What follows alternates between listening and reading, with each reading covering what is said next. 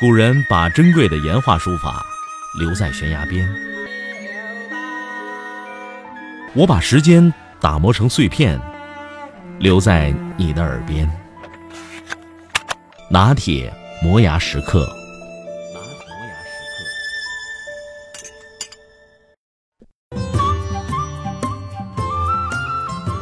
上辈子杀猪，这辈子教书；上辈子杀人，这辈子教语文。记得第一次上何老师的课，是他代课讲李清照的词，整节课一眼书都没看，当时我就惊呆了。哇塞，对古典文学的敬佩如滔滔洪水，就是从那个时候开始的。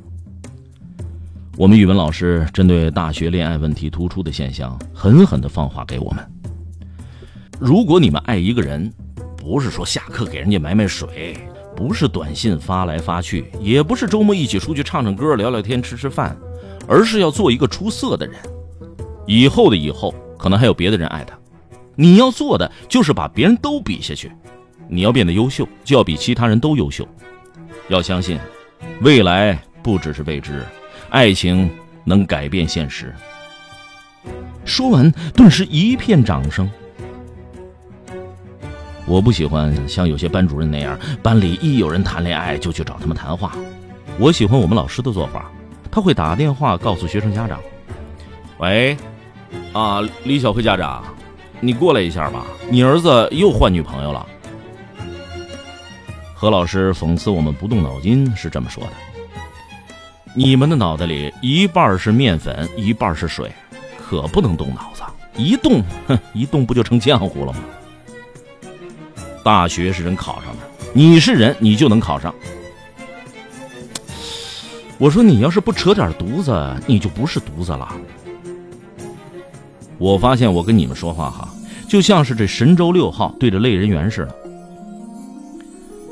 呃，大家听着啊，不想听的可以睡觉。要是你同桌睡着了，别忘了给他披件外套。记得初中老师对零食很是痛斥，连瓜子儿都不放过。有一回，他义愤填膺地对着我们说：“你们成天吃的那瓜子儿，就是葵花籽儿晒在农村的地上，然后鸡在上面跑来跑去，有时候还在上面拉屎。你们有的人还一脸幸福的去舔，真想不明白。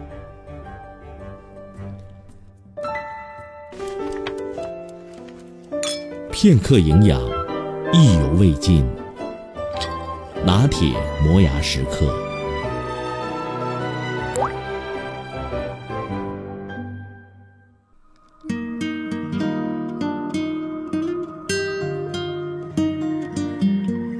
日本是没有教师节的，但这并不意味着日本不尊重教师。实际上，恰恰相反，日本中小学教师职业被视为神圣职业，教师被称为先生，与议员齐名。在日本人看来，教师是为社会做出巨大牺牲的职业，因而是无比神圣的。教师本身也是廉洁清正的。日本中小学教师的社会地位非常高。平时，日本教师出门坐公交车，胸前都有教师牌儿车上乘客看到以后都会起来给让座。在他们看来，教师牺牲很大，连老年人都会为教师让座。在普通商店、超市，还有专门针对教师打折的商品，拿着教师证每天都能够享受到优惠。所以有人说，日本每天都是教师节。另外，针对目前国内出现的教师节扎堆儿给教师送礼送钱的现象，日本从来没有出现过。早在1951年，日本教职员组合制定了教师伦理纲领，用以指导日本教师的道德行为。日本教师本身都是非常廉洁的，虽然日本人比较喜欢送礼物，但在教师行业里送礼物送钱的现象是非常少的。日本中小学教师的社会地位高，工资待遇高，是在情理之中的。日本的教师待遇在全国任何学校都是一样的，城市与农村、最南与最北都没有差别，而且所有的教师都是政府公务员待遇。中小学教师不评职称，一经当上了教师就是终身制，享受公务员待遇，而且是公务员身份。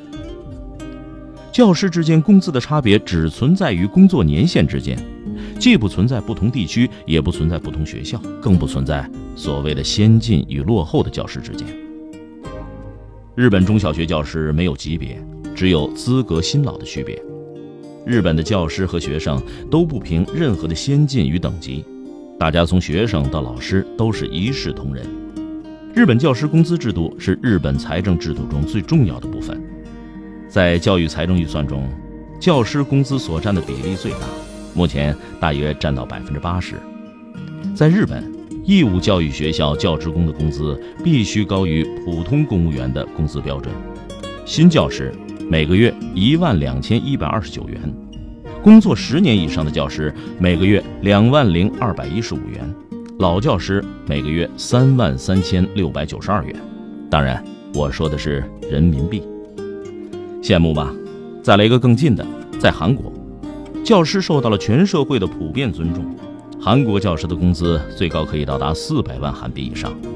根据韩元兑换人民币的汇率，大概是在一百三到一百五韩元换一块钱人民币。新教师每月收入一万元人民币，以后每年涨一次工资，由汉城教育厅直接打到个人的工资卡上。那么这些教师的收入在首尔是个什么水平呢？在首尔的一个四口之家，每月生活费只要八十万到一百万韩元就够了。一个人做了教师之后，一家人一辈子衣食无忧，而且教师可以有两个孩子免费上高中，教师的孩子上大学可以申请无息贷款。也就是说，在韩国做教师，自己的子女教育费用基本也解决了。韩国的教师工作虽然紧张，但是取得职位以后基本上没有竞争，终生都有工作可做，一辈子的生活都有保障，而且处处受人尊重，实在是一个令人羡慕的职业。有人说了，别光说发达国家呀，中国跟他们情况不一样，中国穷啊。中国穷不穷？咱们看几个数字，北京奥运会花费了近四千亿人民币。上海世博会的花费也是四千亿人民币左右，广州亚运会就花了三千亿左右。二零零六年三月，国家行政学院教授朱立佳就在《学习时报》上撰文：二零零四年公车消费、公款吃喝和公费出国三者相加的三公消费为九千亿元。十年过去了，现在的三公经费又是多少钱呢？官方没有公布。以二零一零年为例，全国财政收支情况一到十二月累计，全国财政收入比上年增加了一万四千五百六十二亿元，增长了百分之二十一点三。而全国一千万中小学教师一年的工资也就是两三千亿。好，我们再举个穷国的例子，朝鲜。朝鲜劳动党从建党一开始就十分重视教师及一切知识分子的作用。劳动党的党徽是由交叉的锤子和镰刀中间再加上一支笔组成的，这支笔就代表着知识分子。朝鲜劳动党和政府从政治上大力提高教师的社会地位，吸收更多的教师加入劳动党，各级政权机关以及最高人民会议都有教师参加，优先照顾教师已经成为朝鲜的一种社会风气。